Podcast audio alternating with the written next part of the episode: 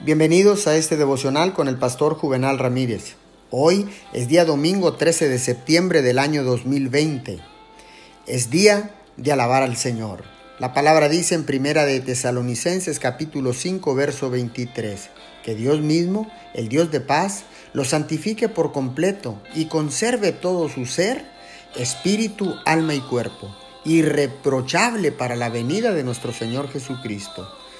Escuche, una persona de obediencia plena es una persona que está enfocada en Dios y ésta no será distraída por ningún obstáculo cuando esté orando.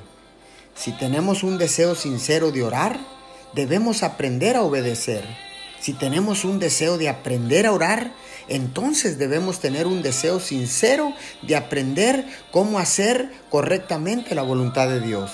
Si queremos tener libre acceso a Dios en oración, entonces, todo obstáculo de pecado o desobediencia debe ser removido de nuestras vidas. Dios se deleita en las oraciones de los hijos obedientes. Oremos. Mediante la obediencia a ti, Papito Dios, podemos pedir cualquier cosa en tu nombre y tú responderás y tú lo harás. Alabo tu santo nombre en este día, en el nombre de Jesús. Amén y amén.